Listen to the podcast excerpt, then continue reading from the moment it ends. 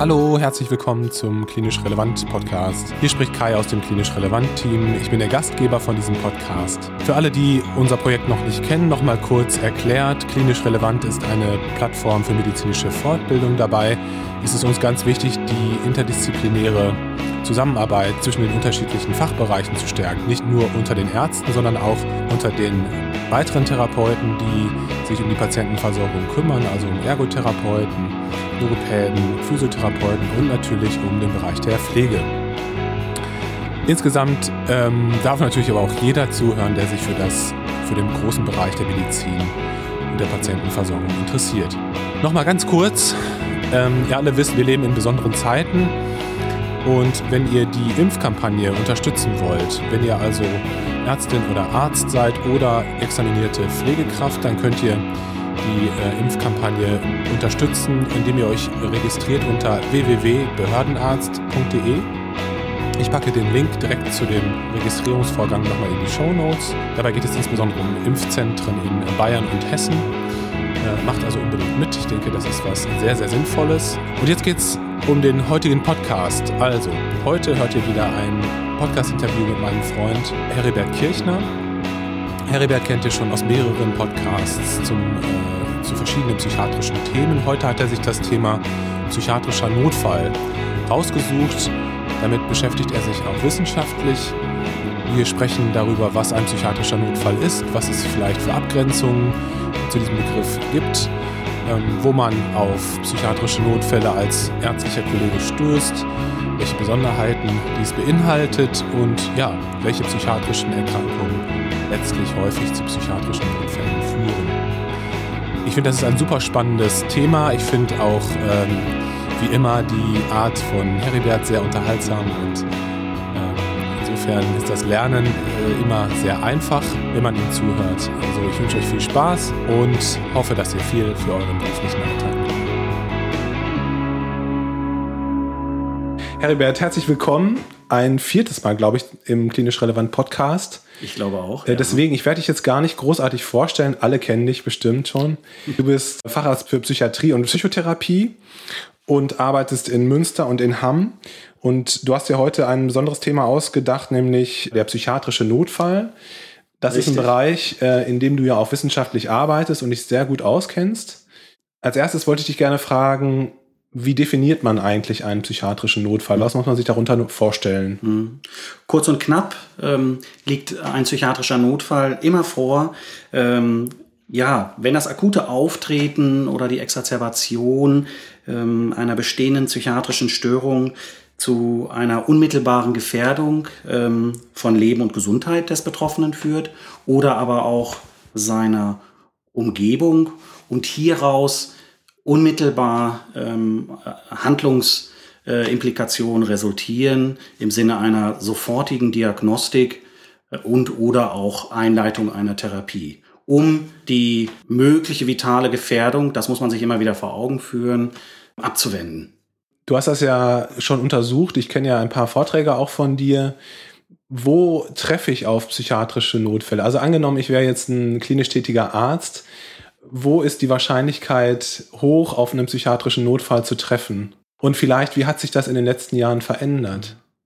Interessanterweise treffen wir den eigentlichen psychiatrischen Notfall gar nicht, wie man eigentlich vermuten würde, äh, in der psychiatrischen Fachklinik oder in der Fachabteilung der psychiatrischen eines Allgemeinkrankenhauses, sondern in ähm, den Disziplinen des, der Notfallmedizin, klassisch wirklich äh, im Bereich des Notarztes, im präklinischen Setting oder aber auch in der zentralen Notaufnahme von Allgemeinkrankenhäusern und natürlich ganz wichtig zu erwähnen, der, äh, die Hausarztpraxis. Mhm. Also ganz weit weg von der eigentlichen ähm, psychiatrischen Fachversorgung mhm. in ganz anderen Disziplinen. Ja, das finde ich spannend.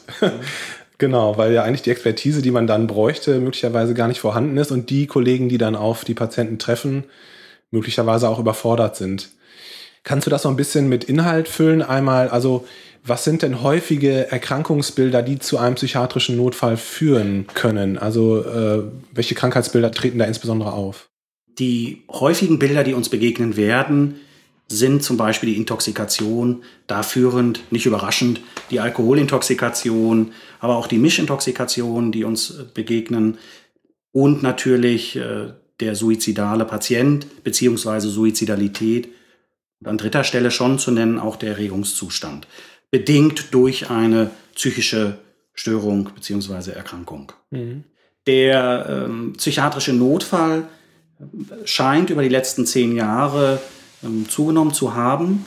Wir können aber noch nicht abschließend ähm, einschätzen, ist das ähm, absolut gesehen der psychiatrische Notfall als solches mit seinen Bildern, die dazugehören, oder aber sind es äh, Patienten analog zur ähm, internistischen Notaufnahme zum Beispiel, die mit nicht dringlichen Bildern in die Notaufnahme kommen. Ja, da ähm, scheint es ähm, in ersten Untersuchungen Hinweise zu geben, dass der Anteil der Patienten, die die eigentlichen Notfallkriterien ähm, des psychiatrischen Notfalls gar nicht erfüllen, zunehmend aber als Notfallkontakt zum Beispiel in der Versorgungseinheit, Notfallaufnahme beziehungsweise zentrale Notaufnahme ähm, zunimmt über die letzten Jahre. Das ähnlich, ein Trend ist auch beschrieben in den USA über die letzten 20 Jahre mit der Versorgungsstruktur Emergency Room, dass dort die Patienten mit nicht dringlichen ähm, Zustandsbildern, nicht nur internistischen oder chirurgischen, sprich äh, chirurgisch-orthopädischen Bildern, ähm, zunehmend diese Struktur in Anspruch nehmen. Kannst du ein bisschen was zu den Patientenzahlen sagen oder den Kennzeichen dieser Patienten? Äh, also wie ist es zum Beispiel mit der Geschlechterverteilung? Wie ist es mit dem Alter der Patienten, die einen psychiatrischen Notfall aufweisen? Wir wissen, dass die Patienten durchschnittlich zum Beispiel in der ähm, Notaufnahme oder aber auch im Notarzt-Setting, im präklinischen Setting, circa 40 Jahre alt sind. Plus, minus, je nach Studie, aber das ist so das Durchschnittsalter.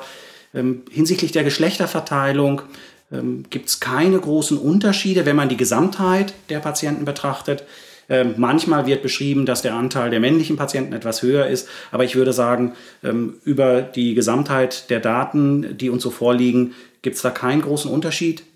Jedoch aber, wenn man sich die Diagnosen anguckt, also es gibt schon eine unterschiedliche ähm, Verteilung ähm, hinsichtlich ähm, der männlichen Patienten als Beispiel angeführt die Intoxikation. Dort haben wir einen deutlich höheren Anteil an männlichen Patienten, je nach Studie 60, 70 Prozent, zum Beispiel bei den Alkoholintoxikationen im Vergleich zu den weiblichen Patienten. Wenn man sich dann noch ähm, ähm, Patienten anschaut hinsichtlich der ähm, Vorstellungsfrequenz in Notaufnahmen, also sprich der äh, Notfallkontakt mit einer hohen Wiedervorstellungsfrequenz, so subsumiert wird unter dem High Utilizer, äh, als ein Begriff, der immer wieder dann ähm, aufkommt. Da wird es dann noch eindrücklicher. Da sind fast nur männliche Patienten und auch nur bestimmte Diagnosen, die sich dann gehäuft finden. Unter anderem Persönlichkeitsstörungen ähm, oder aber auch die alkoholassoziierte Notfallvorstellung. Wenn man sich das Alter nochmal anguckt, ähm, variiert natürlich auch das Diagnosespektrum. Mhm. Das heißt, jüngere Patienten haben auch scheinbar da ist die Datenlage leider auch noch sehr gering. Da stehen wir einfach am Anfang der, der Forschung ähm, und äh, dem ähm, Wissenszuwachs. Ähm, da scheint der Anteil der weiblichen Patienten Tinnen vor allem um 20, zwischen 20 und 25 deutlich höher zu sein. Aber das alles sehr unter Vorbehalt. Das müssen einfach die nächsten Studien zeigen. Ähm, natürlich haben wir auch ein anderes Diagnosespektrum bei Patienten, die älter sind äh, als 60, also sprich im höheren Lebensalter. Da haben wir vor allem die hirnorganischen ähm, Diagnosen. Ähm, da sei genannt das Delir ähm, beziehungsweise die äh, Patienten, die an einer Demenz erkrankt sind, ähm, die dann notfallmäßig vorgestellt werden oder in die Notaufnahme kommen. Ja. Ähm, gerade bei den jüngeren Patienten, dort haben wir ähm, eher nicht den klassischen psychiatrischen Notfall, den wir sehen, ähm, abgesehen jetzt vom Suizidversuch, sondern da meistens Patienten und Patientinnen, die im Rahmen einer Lebensveränderungskrise sich vorstellen. Ja, da haben wir Patienten, die unter Umständen auch mit Angst, Paniksymptomen ähm, sich vermehrt vorstellen. Ähm, Gibt es erste Hinweise, das zeigen uns die, die Daten, ähm, jetzt auch unsere eigenen Projekte, ähm, dass das noch weiter untersucht werden muss. Ja? Mhm. Ich wollte gerade fragen, wenn man sich die Daten, die du jetzt gerade so vorgestellt hast, anschaut und wenn man sich die Versorgungsstrukturen in Deutschland anguckt, dann haben wir ja gerade schon festgestellt, dass da so eine gewisse Diskrepanz ist. Ähm, was denkst du denn, also was sind denn die Konsequenzen, die man eigentlich, sag ich mal, für die Zukunft daraus ziehen müsste? Was wären so Vorschläge, wie man die Versorgungsstrukturen verändern müsste und könnte? Ich glaube, da spielen viele Faktoren eine Rolle. Es ist ein Wechselspiel. Einmal, wenn sich das über die nächsten Jahre bestätigen sollte, dass der Trend weiter steigt, hinsichtlich des Inanspruchnahmeverhaltens jetzt speziell auch der, der Versorgungseinheit äh, zentrale Notaufnahme an Allgemeinkrankenhäusern.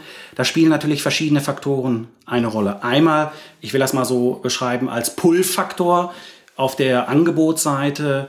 Ähm, äh, natürlich ist die Struktur 24-7 zur Verfügung stehend. Ja, auch die Akzeptanz, gerade bei den jüngeren Patienten, ist viel, viel größer als noch bei den heute 60, 70 oder 80-Jährigen. Die wachsen damit auf, ja, auch medial mit, dem, äh, mit der Notaufnahme, mit dem Emergency Room. Interessanterweise gibt es da sogar Studien zu, Befragung von jüngeren Patienten im Vergleich zu älteren.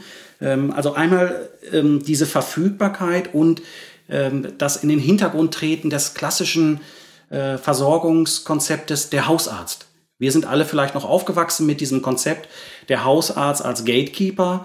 Heute scheint es vor allem auch im, im, städtischen und im großstädtischen Bereich als erste Anlaufstelle nicht den Hausarzt zu geben, sondern die äh, 24 Stunden zur Verfügung stehende Notaufnahme am Allgemeinkrankenhaus. Das zeigt einmal, wie hoch die Akzeptanz äh, und auch das Vertrauen in diese Struktur ist. Wir haben dort eine äh, interdisziplinäre Versorgungssituation, viel an Diagnostik, was auch die Patienten realisieren. Da kann ganz viel gemacht werden. Und auf der anderen Seite haben wir natürlich auch gesellschaftliche Veränderungen. Wir haben soziodemografische Veränderungen, wir haben eine Überalterung der Gesellschaft, was auch äh, Konsequenzen nach sich zieht gerade auch im Zusammenhang mit Single-Haushalten. Ja? Alles, was früher vielleicht in Mehrgenerationen-Haushalten, zum Beispiel, wenn wir jetzt ganz äh, praktisch auf die Lebensveränderungskrise, ja, so die, das äh, klassische Live-Event, äh, Ablösung vom Elternhaus, Eintritt ins Berufsleben, ähm, eher aufgefangen wurde in einem, einem größeren sozialen Gefüge, sei genannt, Mehrgenerationenhaus, Großfamilie. Das hat sich über die letzten 30, 40, 50 Jahre deutlich verändert und es wird deutlich niederschwelliger äh, institutionelle Hilfe in Anspruch genommen. Das sind Faktoren, also einerseits gibt es Faktoren auf der ähm, ja, ich will mal sagen, Angebotsseite, ja, die Pull-Faktoren. Gibt es auch schöne Arbeiten zu, aus dem angloamerikanischen Raum. Und auf der anderen Seite, das sind Push-Faktoren. Ja, was, was ähm, motiviert Patienten in die Notaufnahme zu gehen? Und das sind jetzt so einige Faktoren, die ich jetzt so angerissen habe. Und ganz konkret, um deine Frage zu beantworten, ähm, das ist natürlich eine äh, auch versorgungspolitische Frage. Ja? Je nach Region ähm, wie groß ist das Angebot an Fachärzten? Ja, werden vielleicht zum bestimmte äh, psychiatrische Diagnosen gar nicht rechtzeitig er erkannt, münden dann vielleicht in einem Notfall, in eine Notfallsituation mit dieser krisenhaften Zuspitzung, kommt dann der Notarzt mit ins Boot und stellt dann den Patienten oder bringt ihn dann ins eigentliche Versorgungssystem. Äh, das hängt natürlich auch sehr stark von, von den jeweiligen lokalen Gegebenheiten ab. Ja, wie schnell werden Diagnosen erkannt, auch noch so als ein Faktor äh, in Zusammenhang mit der Versorgung, Versorgungsstrukturen. Kannst du noch mal was ähm, zu dem Thema psychosoziale Krise und psychiatrischer Notfall sagen? Also wie grenzt man das voneinander ab? Der ähm, psychiatrische Notfall ist ganz klar nochmal abzugrenzen von der psychosozialen Krise.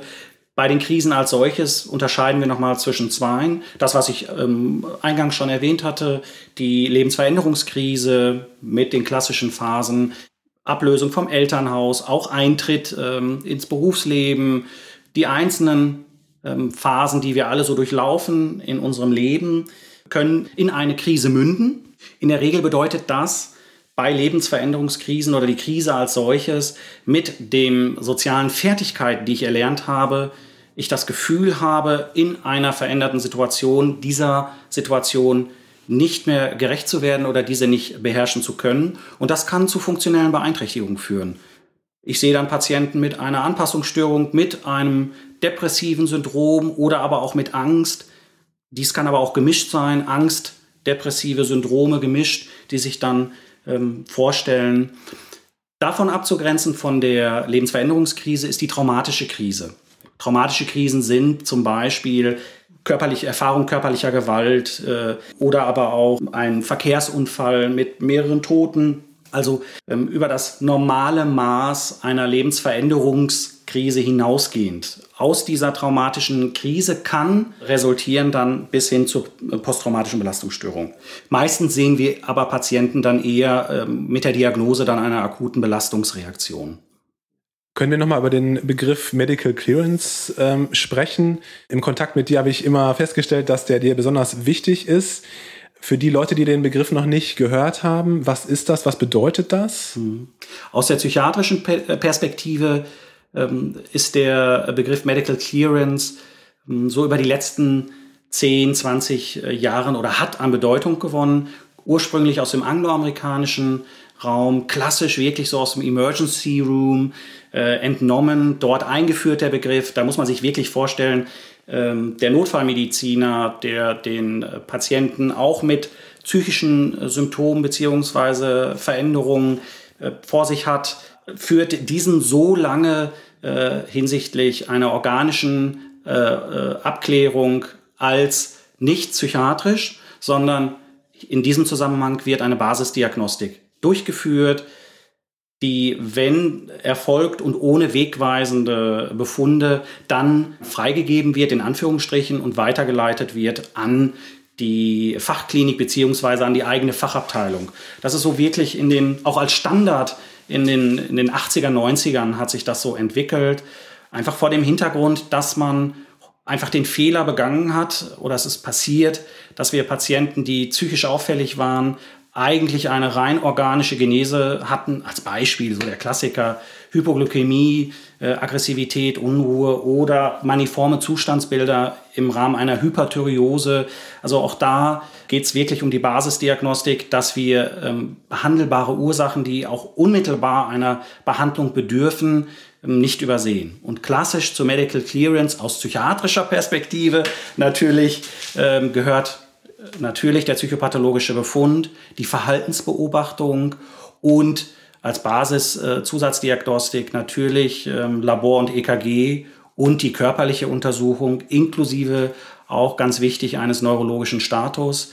Ähm, wenn man dann den Eindruck hat, okay, die Basisdiagnostik führt mich äh, noch nicht äh, zu den gewünschten Ergebnissen oder es bleibt was unklar, dann muss man äh, individuell entscheiden, muss man zusätzlich apparative Diagnostik mit hinzuziehen. Zum Beispiel, das ist auch mit das häufigste, was dann nicht äh, überraschenderweise äh, durchgeführt wird, das ist die kranielle Bildgebung. Das sind so die Essentials, die zum Medical Clearance gehören. Untersuchungen zeigen auch in Deutschland, das ist der Standard. Ja, das wird ähm, so durchgeführt für die Versorgungseinheit zentrale Notaufnahme. Das ist jetzt darauf bezogen. Sieht immer noch ein bisschen anders aus in den jeweiligen Fachabteilungen, weil einfach da die Diagnostik, ähm, jetzt sprich von Fachkliniken, so unter Umständen nicht gegeben ist wie in einem Allgemeinkrankenhaus. Also da muss man auch immer die lokalen Gegebenheiten sehen, was dann natürlich auch Implikationen hat in der direkten Diagnostik und Versorgung für die Patienten. Was sind denn die wichtigsten psychiatrischen Notfälle, die einem begegnen werden in der Klinik, im Alltag begegnen mhm. werden? Mhm. Vor allem ist da an erster Stelle zu nennen ähm, der Suizidversuch, der stattgehabte Suizidversuch. Ganz häufig wird der Notarzt dorthin gerufen. Natürlich auch geäußerte Suizidpläne beziehungsweise Suizidvorbereitung. Also alles, was man subsumieren kann unter dem suizidalen Syndrom. Dann natürlich der hochgradige Erregungszustand im Rahmen einer psychischen Erkrankung dann ist natürlich zu erwähnen auch die schwere Intoxikation. Hier haben wir häufig die Schnittmenge zwischen ähm, den somatischen Fächern und äh, der äh, psychiatrischen Versorgung und natürlich das Delir, hm, was aber nicht äh, sozusagen regelhaft in der psychiatrischen Fachabteilung ähm, vorkommt, sondern natürlich auch da wieder interdisziplinär gesehen werden muss. Aber nicht selten ist es für den psychiatrischen Fachbereich die, das Delir bei der Demenz, das ist ja mit einer der häufigsten Vorstellungsgründe, neben natürlich dem äh, Alkoholentzugsdelir. als ein weiterer möglicher Grund.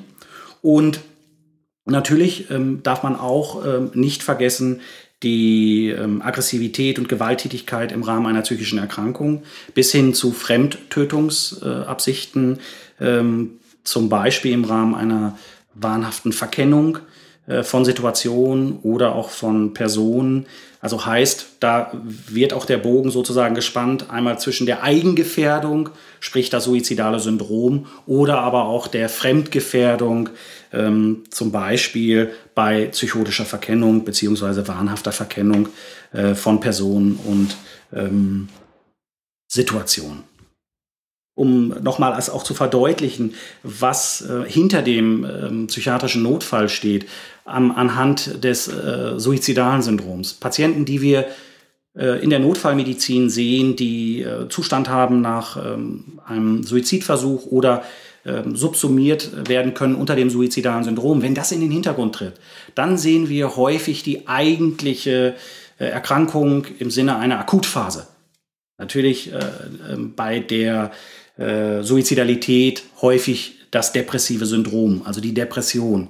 Dass da vielleicht nochmal ähm, für die Kollegen ähm, es deutlicher wird, was bedeutet das? Das ist nicht abstrakt zu sehen. Der die, die Notfallsituation oder das Notfallsyndrom, häufig liegt darunter die eigentliche Akutphase der psychischen Störung beziehungsweise Erkrankung. Dass man sich das immer wieder vor Augen führt, auch gerade wenn man selbst so tätig ist in der Notaufnahme, mhm. als Internist oder aber auch als äh, chirurgischer Kollege, neurologischer Kollege, dass man da vor Augen hat, ja, da, da steckt eigentlich was anderes noch drunter. Ich sehe jetzt aber dies hoch ähm, akute beziehungsweise vital gefährdende. Das muss man sich immer wieder äh, vor Augen führen, das, was jetzt äh, vorgenannt wurde von mir an Syndrom bzw. Diagnose, bedeutet ähm, im, aus der psychiatrischen Perspektive eine vitale Gefährdung unter Umständen. Ähm, damit man vielleicht nochmal so ein Gefühl dafür bekommt, wie häufig psychiatrische Notfälle sind, kannst du da nochmal so ein paar Zahlen zu sagen? Also wie, wie häufig kommen psychiatrische Notfälle in, in Notfallambulanzen vor? Mhm. Mm, ganz wichtige Frage ähm, vor dem Hintergrund auch der Relevanz ja. der Thematik von heute.